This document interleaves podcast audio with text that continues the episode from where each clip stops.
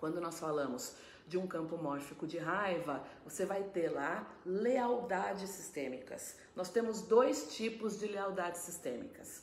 Um tipo de lealdade em que eu copio, faço igual ao que os meus ancestrais faziam, e uma lealdade em que eu compenso, tá? Então, quando eu tenho lá tipo 9, ele está onde? Ele está na tríade dos instintivos, a emoção principal dele é a raiva.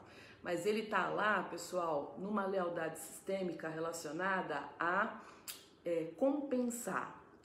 Eu estou num campo de raiva, mas eu não sinto mais raiva, porque raiva é ruim, eu não quero e eu não vou sentir. Se vocês sentiram muita raiva, o que eu vou buscar vai ser paz e harmonia o.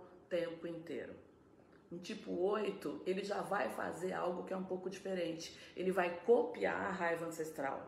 E muitas vezes eu percebo em constelações que um tipo 8 ele tem uma ligação muito forte com o campo de vítimas, campos mórficos de vítimas que foram traídas, que sofreram muito, né? Então ele copia essa raiva e de tabela também ele vai querer compensar é, com vingança, dependendo do nível de consciência do tipo.